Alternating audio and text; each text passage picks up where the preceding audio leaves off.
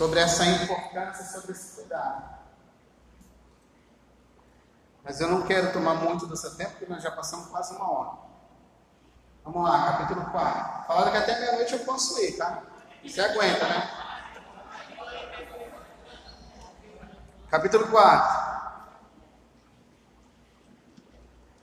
Como o discipulado é realizado. Então aqui nós vamos começar a observar algumas coisas. Lembra que eu falei para você? Tem duas coisas que são fundamentais para que você inicie o discipulado. São fundamentais. Sem isso ele não vai acontecer. E quando eu falo, antes de entrarmos aqui no quarto, quando eu falo de cultura, eu falo que isso você vai aplicar em qualquer contexto em que você estiver. Você pode estar na sala dos adolescentes, você pode estar na sala dos novos convertidos. O discipulado vai acontecer ali. Você vai observar, você vai falar, pô, isso aqui precisa de um apoio melhor essa aqui precisa ser ajudada, esse aqui tem um potencial para fazer outros discípulos. Você vai trazendo essas pessoas para si e vai ajudando essas pessoas a se desenvolverem. Pegou um, alguma coisa mais complicada, pastor, líder tal, preciso de uma ajuda lá, caso aqui está acontecendo isso, isso lá. Entendeu? Mas o discipulado ele vai acontecendo em todas as áreas. Ele não é, lembrando, ele não é uma classe.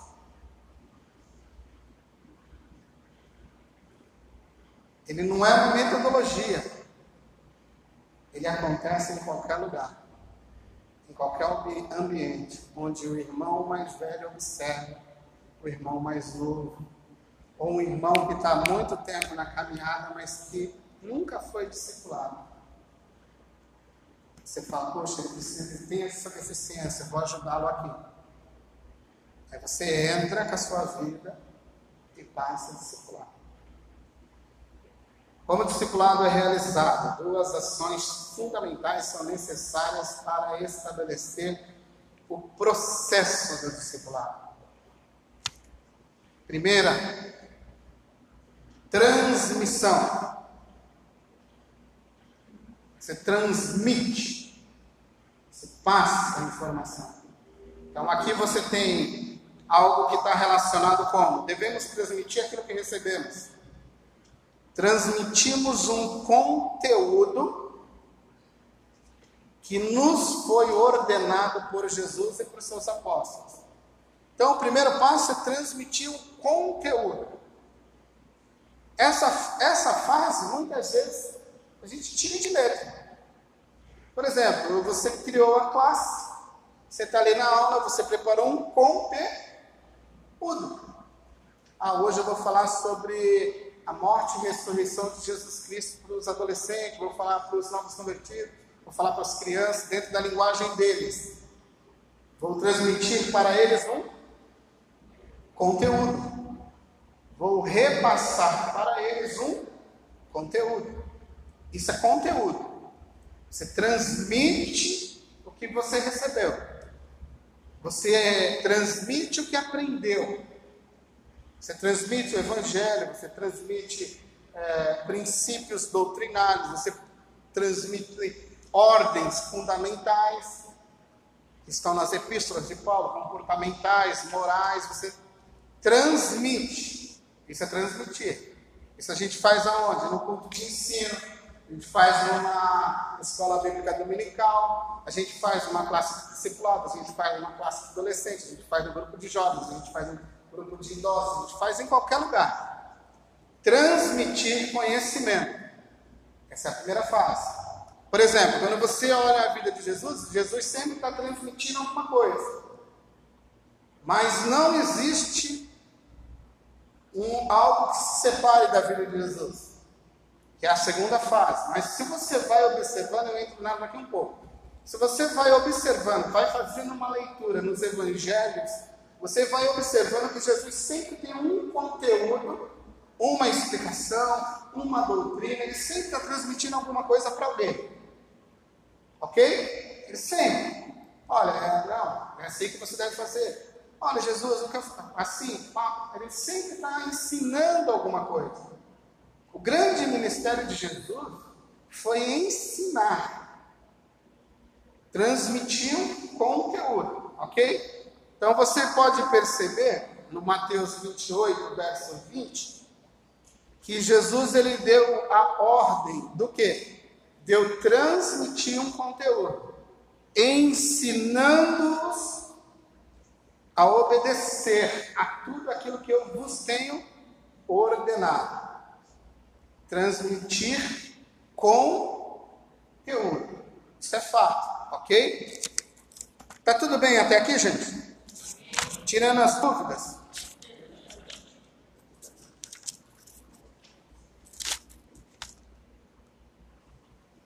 Veja só, eu poderia te dar diversos exemplos, mas eu peguei esse aqui que eu achei interessante. É, 2 Timóteo 1, verso 5. Paulo está escrevendo a Timóteo, ele no início dessa carta, ele vai usar esse texto, né, essa ideia aqui, para fazer um elogio da fé de Timóteo. Talvez a gente passe sempre por esse verso de uma forma rápida e sem notar um detalhe. Ele diz assim, recordo-me da sua fé, da fé de Timóteo, ok? Não fingida. Sua fé não é fingida, você é um crente de verdade. Não há mentira, não há dolo na tua fé, ela é verdadeira. Você de fato é um seguidor de Jesus Cristo. É isso que Paulo está falando para Timóteo. Que aí ele vai falar assim, sobre a fé de Timóteo, que habitou em quem? Habitou na sua avó, Lloyd, e em sua mãe, três gerações. Avó, mãe e Timóteo. Três gerações diferentes que foi a avó Lloyd aqui, em algum momento, ela recebe esse evangelho. Em algum momento da vida dela, ela recebe esse evangelho. Eu coloquei como possibilidade, eu não gosto sempre de afirmar porque o texto não existe. Então eu coloquei como uma possível possibilidade de Lloyd ter influenciado nisso sua filha na fé. Talvez, eu acredito aqui, eu particularmente, 90% de chance disso ter acontecido. A avó apresentar o evangelho para sua filha. A mãe apresentou o evangelho para a filha, fundamentou a fé da filha. E a filha fundamentou a fé de Timóteo, a mãe de Timóteo. Três gerações transmitindo com conteúdo. O evangelho atinge a avó, atinge a filha, atinge o neto. Que quando Paulo chega e vê, fala, nossa, que discípulo. Lá em Atos 16, se não me fala a memória. Ele olha para Timóteo e fala, nossa, que discípulo. E ele adota Timóteo Timóteo não é filho exclusivo de Paulo. Timóteo é alguém que já tinha uma fé e que Paulo vai agora enriquecer mais isso aí, porque vai tratá-lo agora como filho na fé. Vai levá-lo para a viagem, vai falar do Evangelho, ele vai se desenvolver. Agora presta bem atenção no que vai acontecer. Continua aí no verso, capítulo 2, no verso 2.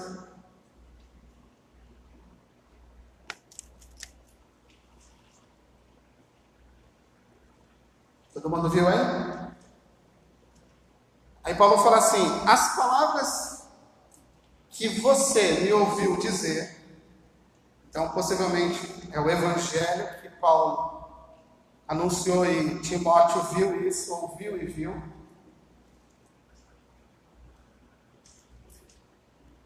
Me ouviu dizer na presença de muitas testemunhas.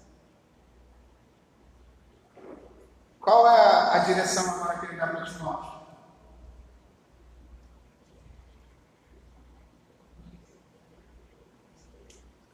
Hã?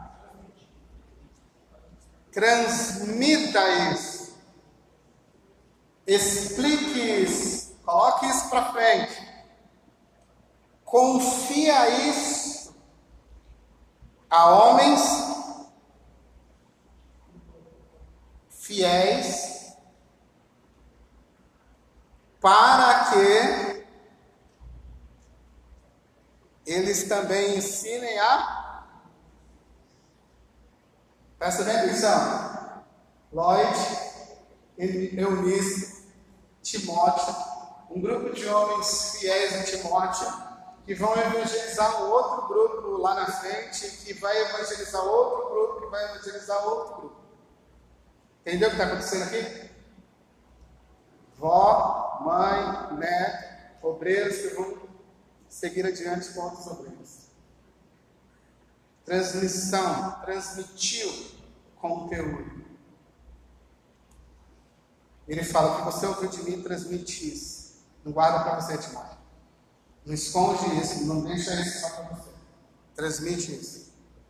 Escolha os homens. Veja quem é fiel, quem tem capacidade para levar isso adiante. Achou esses homens, Timóteo? Compartilha isso, para que eles também, pela capacidade deles, transmitam isso para outras pessoas. Não fica. O Evangelho sempre vai. O Evangelho nunca fica. O Evangelho é como um rio que vai descendo e não volta mais. Você já viu o rio voltar? Ele sempre está indo. Ele nunca está subindo de volta.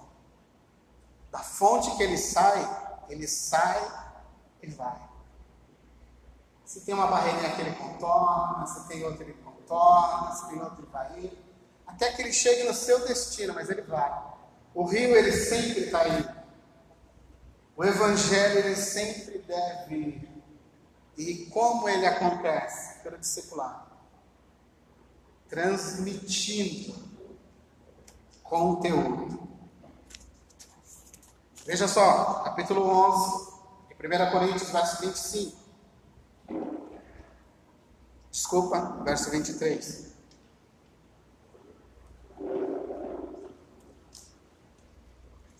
Primeira Coríntios 11, verso 23. Eu sei que você sabe. Isso é comum.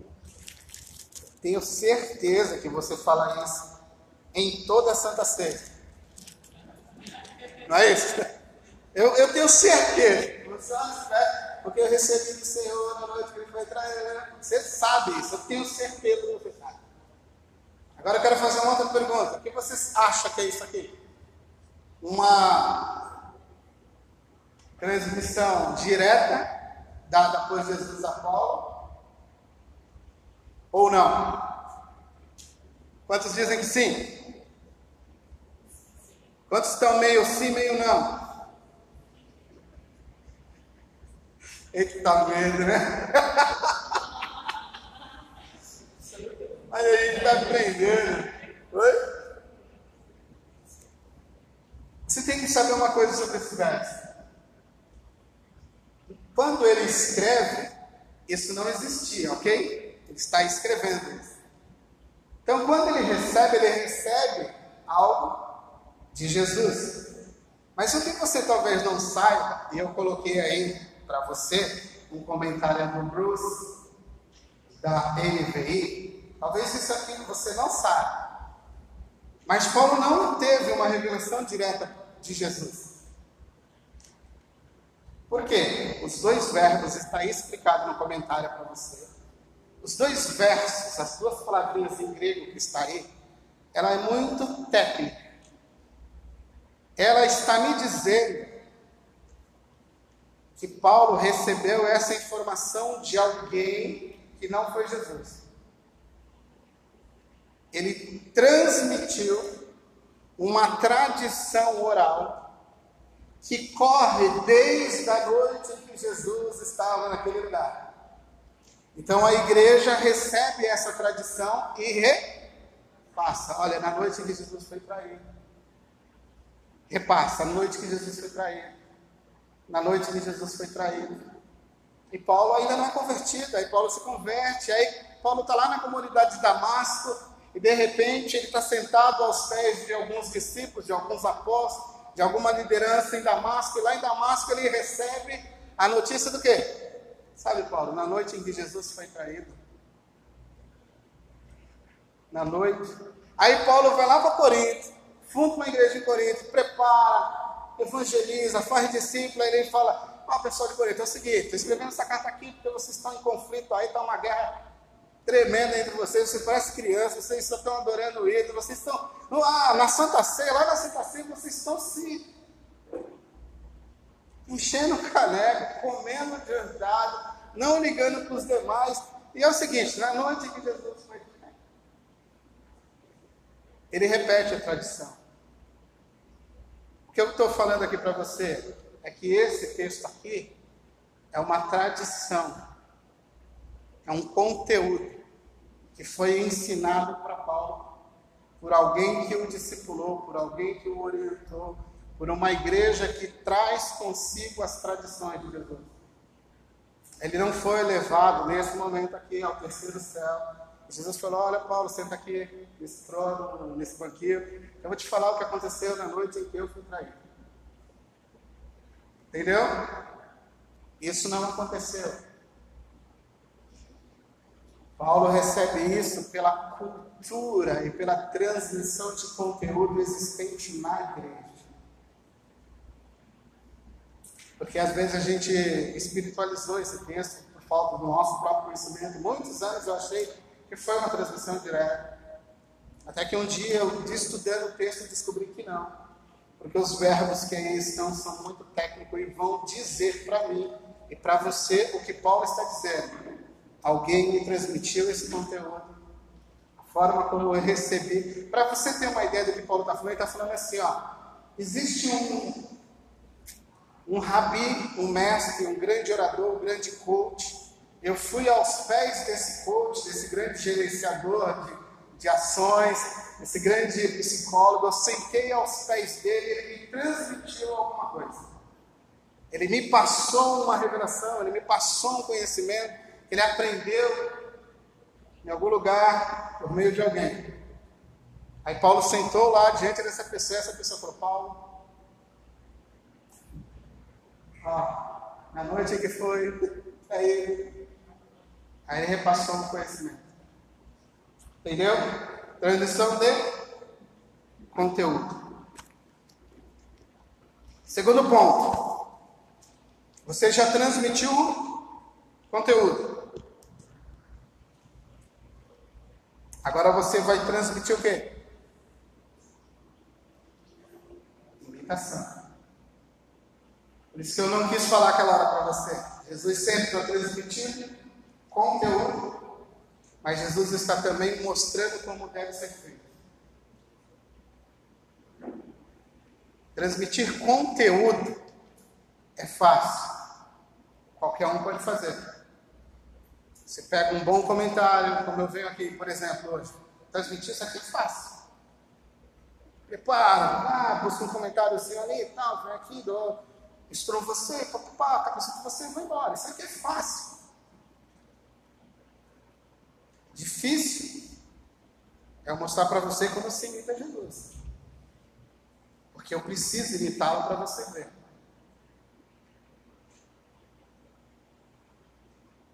Essa é a fase que a gente não quer.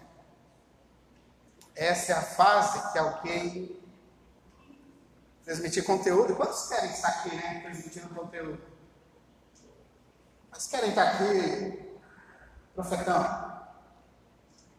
Difícil é você falar para alguém, ah, vem comigo, me segue, eu vou te ensinar a ser semelhante a Jesus. Você vai me ver fazer, para você também fazer. Aqui a coisa começa a complicar.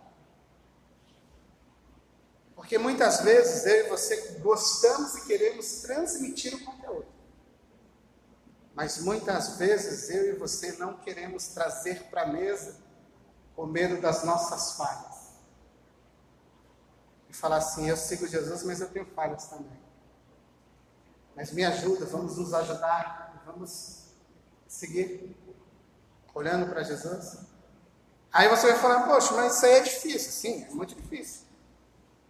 Transmitir o conteúdo é a primeira fase. A segunda fase do discipulado é mostrar como se faz e permitir que o discípulo olhe para a sua vida e replique as suas ações.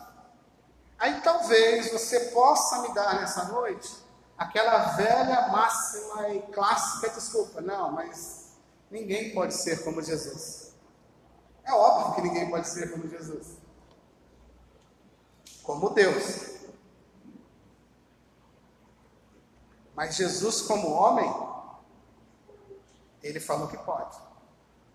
João 13, verso 15. Para você não falar que eu estou com doideira aqui. Quantos acreditam que a Bíblia é a palavra de Deus?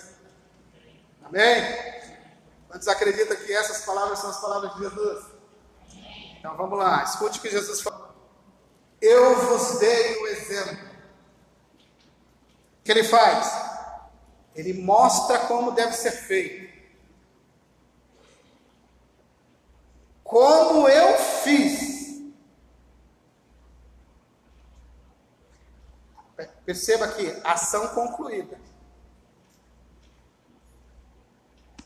Que foi observada, foi vista.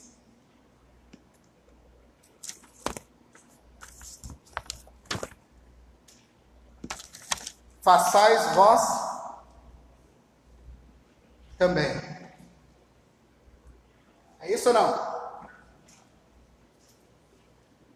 É possível servir como Jesus, sim ou não?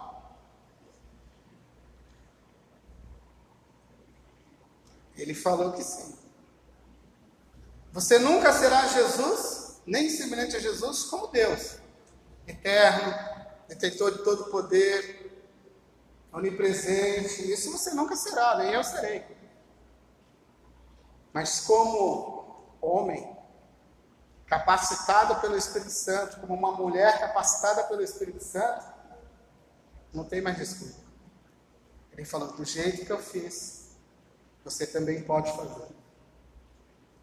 Do jeito que eu expliquei e apliquei aqui para vocês, eu lavei os pés de vocês. Eu amei vocês como deveria ser amado. Ponto. Porém, vocês devem fazer a mesma coisa. Como eu fiz. Discipulado tem essas duas coisas. Você tem que fazer essas duas coisas. Então, na sua salinha no EBAD, na sua salinha de discipulado de batismo, na sua é, interação com os jovens, com os idosos, no seu dia a dia, na sua casa, você tem que imitar Jesus. Não é uma questão de possibilidade, não é uma questão em aberto, você tem que ser discípulo de Jesus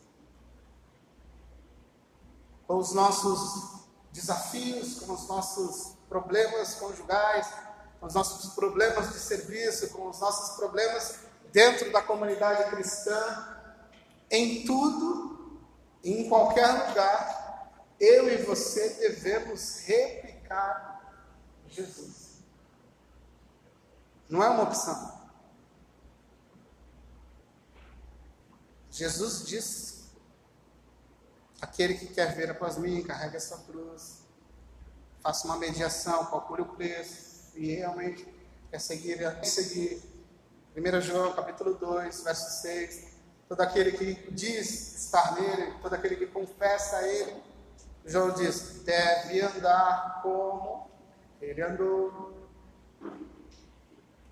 Se você olhar os versos seguintes, 1 Coríntios 11, verso 1, e eu deixei um monte de versos depois para você ler em casa, quando Paulo se coloca como alguém que deve ser imitado porque ele imita Jesus. Que audácia desse cara, né? Parece uma, uma fala de orgulho, né? Ah, pode me seguir assim que eu sigo Jesus. Pode olhar para mim. Não é isso que ele está dizendo. Ele está dizendo: se você olhar para a minha vida, eu estou replicando Jesus. Pode, pode copiar o meu comportamento. Pode copiar a minha vida, porque a minha vida é uma vida semelhante a de Jesus. Não é um ato de orgulho, não é uma fala de orgulho. É uma fala, se você olhar para a minha vida, você deve entender como você deve se, se comportar como cristão. Porque eu sigo Jesus. Eu imito Jesus. Sede meus imitadores, como eu sou de Cristo Jesus. Ele está chamando a responsabilidade para ele. Está chamando a responsabilidade para a vida dele. Olha, olha para a minha vida. Quando você olhar para a minha vida, você vai caminhar como Jesus. Segundo ponto. Os líderes que deveriam ser imitados. Então você vai ver que na carta aos Hebreus, eu coloquei aqui, verso, capítulo 6, verso 12, Hebreus 13, verso 7, e Epístola de João, terceira Epístola de João, verso, capítulo 1, verso 11. Em todos esses textos, você vai ver que estes homens estão imitando Jesus ou há uma convocação da comunidade olhar o exemplo de fé desses homens que estão seguindo Jesus. Em um trecho desse vai dizer assim: copie, imite os homens, esses que vieram antes de nós. Imite-os. Siga os passos desses homens. Na base do discipulado encontramos um princípio que não pode ser negligenciado a imitação. No processo do discipulado somos exemplos, ou exemplo que deve ser imitado. Somos as pessoas que se parecem com Jesus e ensinamos outras pessoas a serem semelhantes a Jesus como somos. Então, o discipulado envolve tudo isso. Se você não conhecia isso, ou não tinha dimensão dessa parte do discipulado, eu estou abrindo isso para você hoje. Hoje você não tem mais desculpa. Se você acha que discipulado era só conteúdo de classe, esquece. Discipulado é conteúdo de classe. E discipulado é mostrar para as pessoas como Jesus deve viver na vida delas através da sua vida. Ok? Entendeu? Captou? Pegou? Isso é discipulado. Isso envolve qualquer área, aonde você estiver. Dentro da comunidade. Fora da comunidade. Aonde você estiver contextualizado. Você é um discípulo de Jesus. Você imita Jesus. As pessoas têm que olhar para você e falar: tem alguma coisa diferente em você. Eu não sei explicar, mas você é diferente. Aí você deve falar: é que eu sigo Jesus. Quer ouvir sobre o Evangelho? Posso te, posso te dar um pouquinho do que eu creio? E ali você vai já estabelecendo os contatos. Ok? A treliça e a videira. Isso aqui eu vou deixar para você ler em casa, que a minha hora já foi.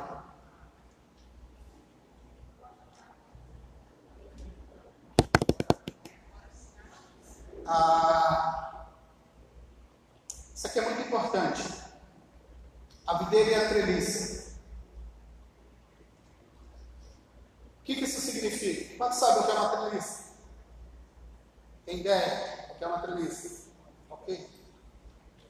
Treliça é como se fosse uma plataforma. Muitas vezes a treliça ela serve em vários contextos. Um dos contextos é para você colocar plantas, suporte de plantas, vamos dizer assim.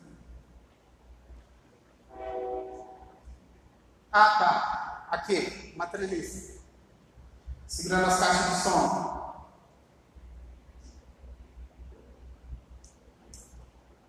Dependendo do local, dependendo da escritura, a treliça se torna mais importante do que as pessoas.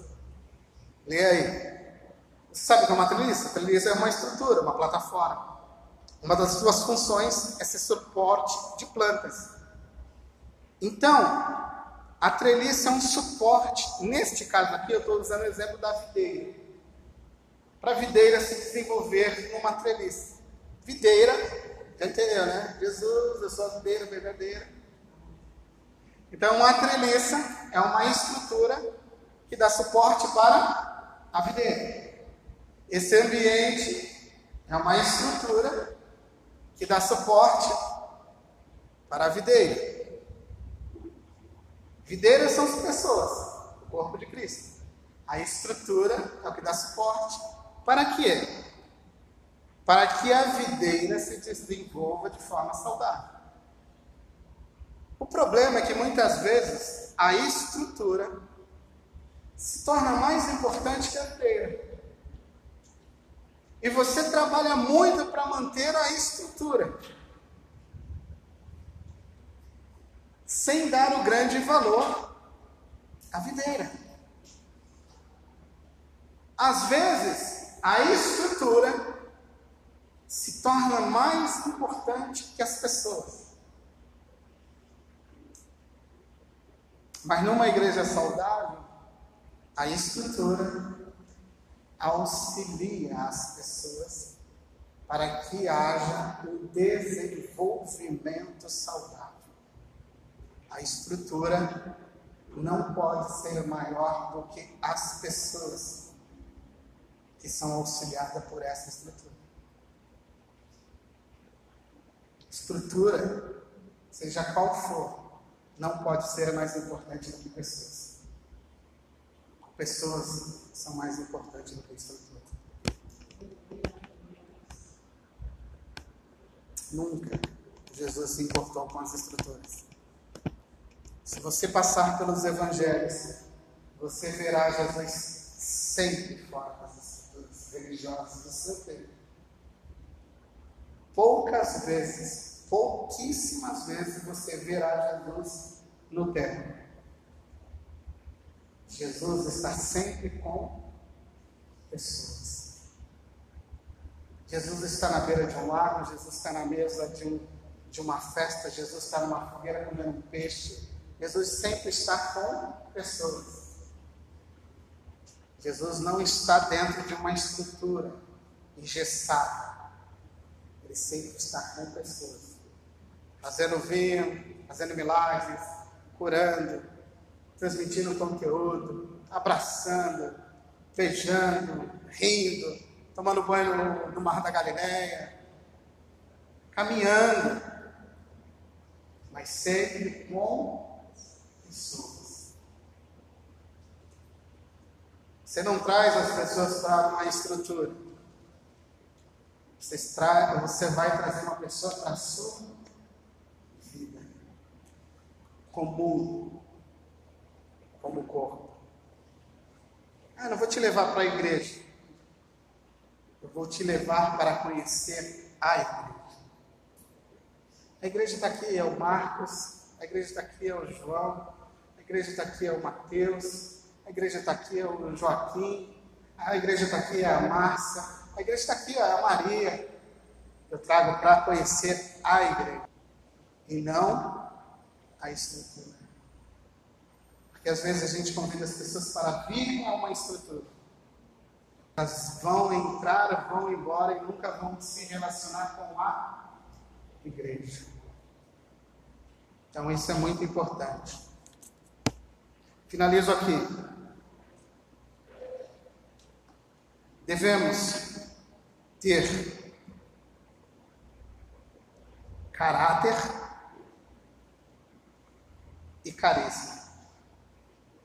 Devemos ter caráter de Cristo e devemos ter poder de Cristo. Quando eu coloco muita ênfase no poder de Cristo, profecias, milagres, curas. Coloco muita ênfase nisso. Possivelmente vai me faltar um pouco do caráter. que eu sempre vou estar enfatizando o poder. E muitas vezes não vou estar falando um pouco do caráter. Em contrapartida, eu posso enfatizar muito o caráter e não dar ênfase em poder algum. Você tem que ser como Jesus, tem que andar como Jesus. Tá, tá, tá, tá, tá, tá, tá. Que pouca. Às vezes vou falar sobre o poder de Jesus que está em nossa vida e que pode ser operado por meio de nós. Então você tem que manter o equilíbrio. Você tem que ter o caráter você tem que ter o poder. Você não pode ser descompensado. Só caráter ou só poder. As duas coisas caminham junto. As duas coisas você vê em Jesus. Um homem de caráter, que ama, que perdoa, e um homem de poder, que cura, que liberta. As duas coisas estão lá. Você olha para Paulo, olha para Pedro, olha para Tiago, os outros apóstolos, você vê lá caráter e poder. Homens bem-sucedidos no Evangelho, você verá caráter e poder. Mas se você vê ministérios que só lidam com poder, sempre há um problema com o caráter naquela comunidade. Sempre que você observa igrejas que só enfatizam o caráter, lhes falta poder. Nunca se vê um milagre, nunca se vê uma cura, nunca se vê um batismo com o Espírito Santo. Você não encontra nada disso lá. Estou errado? Não. É que a ênfase está muito mais alta em um ponto e menos enfatizada em outro ponto. Então, o discípulo de Jesus é equilibrado, ele tem as duas coisas. Ele tem caráter e ele tem poder. Amém? Entendeu? Deixei para você aí no finalzinho ó, três indicações. E compartilho com você agora aquela ideia. Que se você quiser, você vai encontrar nesse livro aqui, ó. Tá aí no teu papel a formação de um discípulo. Tá bom? Tá aqui. Essa, esse foi o teste que o autor chamado Kate Phillips, ele aplicou. Ele era um evangelista de massa, alcançava várias pessoas com o evangelho, mas a comunidade onde ele está trabalhando, ela tem uma rotatividade e não tem fundamento. As pessoas vão e voltam, vão e voltam, vão e voltam, ele não entendia. Ele tinha uma rotatividade muito grande de pessoas dentro da comunidade dele. Aí um dia ele orando, Deus falou para ele assim que ele deveria discipular. Aí ele entendeu como é que ele ia atingir o gueto pobre de Los Angeles com o evangelho, discipulando. Aí ele fez uma conta. Que você já viu a gente falar de dois pontos dela. Mas se eu falasse para você que em 30, como ele diz aqui no livro, 30 anos, quantas pessoas ele atingiu começando com uma pessoa. No final da conta de Philips, quantas pessoas você acha que ele atingiu? Fazendo, ele, ele, tipo assim, ele olhou e falou: daqui 32 anos, eu vou alcançar. Se fosse no método evangelístico, ele alcançaria 11.680 pessoas ganhando uma pessoa por dia. Evangelizando, houve a conversão, tá. Mas sem discipular ninguém. No final de 32 anos, ele vai ter 11.680 pessoas. Aí eu falei para você, e o método de discipulado? Lento, vagaroso, mais difícil. No final de 32 anos, ele atingiria 4 mil desculpa, 4 milhões 294 967 mil pessoas. Quem foi mais bem sucedido? O evangelista de massa ou discipulador? Em 10 anos de trabalho, ele já teria ultrapassado muito o evangelista de massa. Entendeu o teu papel? Entendeu o meu papel? Quando você gasta tempo com alguém ensinando os fundamentos da fé e depois replica para essa pessoa ajudar outra pessoa junto com você, e você vai replicando isso, vai replicando isso, vai replicando isso. Isso não é um método. Isso é o que Jesus nos pediu. Isso é cultura do reino de Deus. Não é método. É chamar para si a responsabilidade. É falar, eu sou um discípulo de Jesus, que tenho que fazer discípulos para Jesus. Entendeu? É que muitas vezes, você, talvez eu, durante um bom tempo, não tínhamos essa informação. Mas hoje você tem. Você pode ler, reler. Se eu achar o outro conteúdo, eu mando pelo Anderson. Mas o teu papel, o meu papel é fundamental. O teu papel é fundamental. Há um tempo atrás eu comecei a fazer um discipulado na minha casa com uma pessoa. Depois a minha sala não comportou mais. Eu tinha mais de 20 pessoas ali dentro. E eu peguei uma pessoa, a jovem, que durante muitos anos estava em uma determinada comunidade. E ela começou a participar desse discipulado que nós fazíamos em casa. Em uma noite nós sentado, eu, minha esposa, ela sentada ali no sofá, nós estávamos lendo a epístola aos Gálatas, eu comecei a falar sobre a justificação pela fé com ela. E ela começou a me perguntar, mas o que é o Evangelho? Tá, não sei o quê. E a gente começou ali. Ela cristã há muitos anos. Muitos anos mesmo. Mas não sabia, nunca tinha me passado pela cabeça o que era justificação pela fé.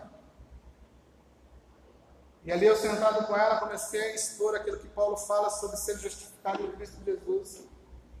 E eu percebi que as lágrimas dela começaram a correr. E ela falou assim: Isso é o Evangelho? Eu falei: Sim, isso é o Evangelho. Ela, mas por quê? Nunca ninguém me disse que isso era o Evangelho. Eu falei: Eu não sei. Mas nessa noite tu sabe o que é o Evangelho. Nessa noite tu sabe o que é ser justificado por Cristo Jesus. Ela casou, foi embora. Eu auxiliei por um tempo ela e o noivo. Eles estão em um determinado estado do Brasil, fazendo discípulos com adolescentes.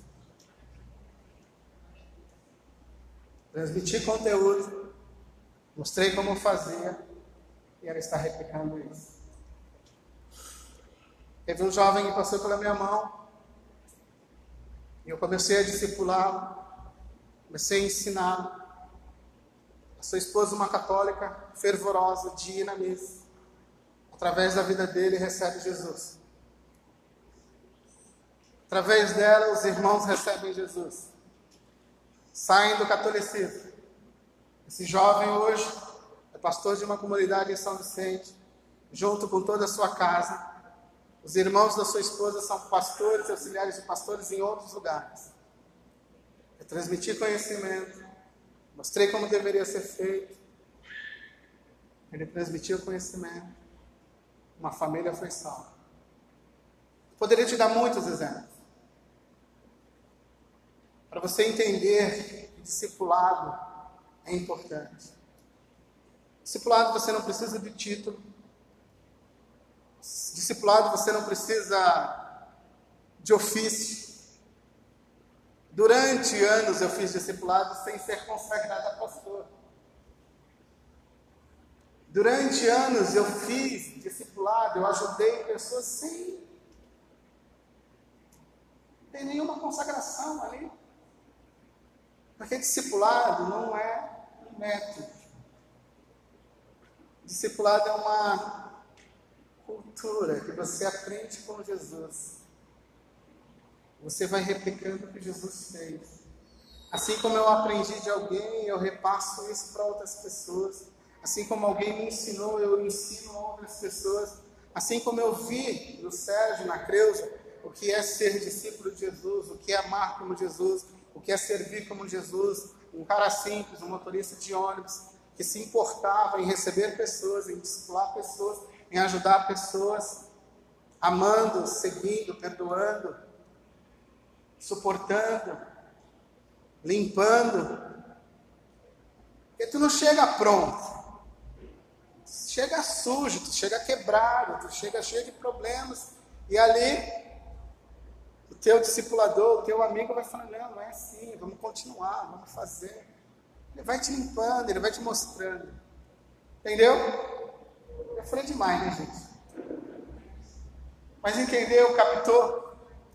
Mas se você deixar, vou embora. Você entendeu? Qual é o teu papel no meio? Não é uma sala só. Não é um trabalho com jovens.